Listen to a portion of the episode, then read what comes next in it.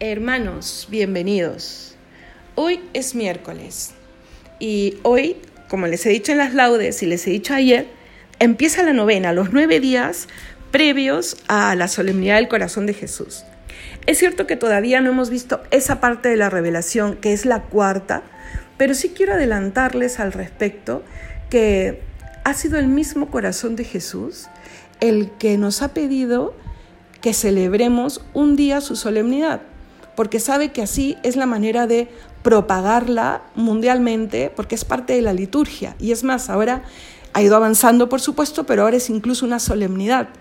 El corazón de Jesús le dirá a Santa Margarita, quiero que en la iglesia se celebre mi corazón, quiero que esa celebración se prepare con una novena, con, eh, eh, ofrecimientos.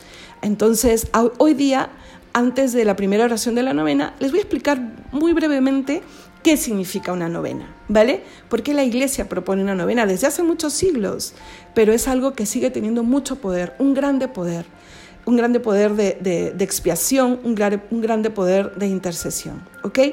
Entonces, hoy día, eh, ¿qué cosa nos toca? Ayer vimos en general una pincelada de la biografía de Santa Margarita porque es, sabemos que vamos a entrar a las cuatro principales revelaciones que se dieron entre 1673 y 1675.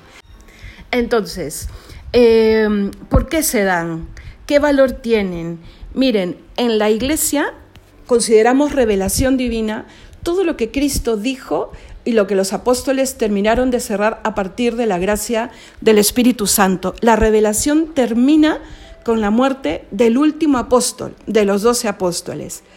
Y luego, a lo largo de la historia, tendremos lo que se conocen como revelaciones particulares, como esta, como la de la Divina Misericordia, como, en fin, ¿no? Que no aumentan en nada la revelación general, la revelación que ya conocemos, en nada, pero sí puntualizan eh, alguna, llaman la atención sobre alguna parte de esta revelación. Entonces, en la devoción al corazón de Jesús encontramos las dos cosas. Hay una revelación particular. El corazón de Jesús se aparece a Santa Margarita para decirle todo acerca de esta devoción. Pero también es importante eh, recordar lo que los papas han dicho al respecto. Eh, la devoción al corazón de Jesús es la esencia misma del cristianismo. Hacemos referencia a toda la fe y no solo a lo que se nos va a proponer en el corazón de Cristo. ¿Por qué? Ya lo, vimos cuando hablábamos de corazón. En el corazón reconocemos que Dios se ha hecho hombre, que ha vivido aquí, que ha predicado, que se ha entregado por nosotros que nos ha entregado su corazón, la iglesia y los sacramentos, que ha resucitado, etcétera, etcétera. Lo que vamos a ver en las revelaciones, sí, es eh, la esencia en sí de esta verdad como devoción, ¿vale?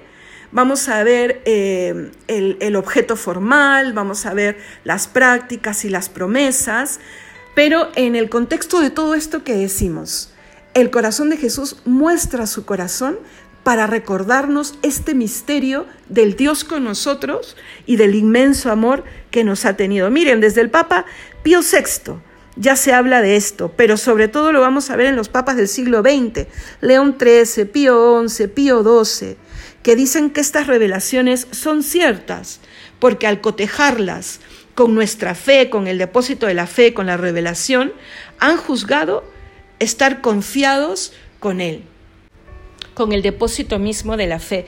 Y quiero terminar el audio de hoy eh, citando a un jesuita que ha escrito mucho y muy bien sobre esta devoción, que dice, y en este caso, el magisterio pontificio ha ido aún más lejos al afirmar que esta devoción es el mejor medio de vivir el cristianismo, pero al mismo tiempo, precisamente porque sus enseñanzas no se fundamentan en escritos de personas particulares, sean o no revelaciones privadas, los han perfeccionado, modificándolos, ampliándolos y aún a veces corrigiéndolos.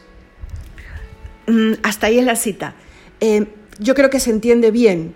O sea, el fondo, el fondo fondo de esta devoción echa raíces en lo que nos encontramos en la Sagrada Escritura. Y lo propio de esta revelación, lo que nos ha dejado Santa Margarita, lo que hace es em, eh, precisamente señalarnos sus enseñanzas. ¿vale? Perfeccionarlas, modificarlas en algunas cosas, como por ejemplo en que antes se creía que la devoción al corazón de Jesús era solo la devoción al amor de Dios, pero no es solo eso, es también el reconocer que Dios se ha hecho hombre y tiene un corazón de carne. Entonces, eso iremos viendo.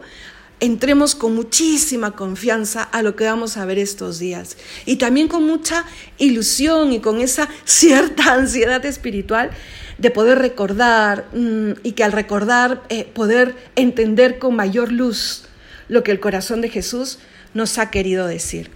Que Dios nos bendiga y nos encontramos mañana con la primera revelación.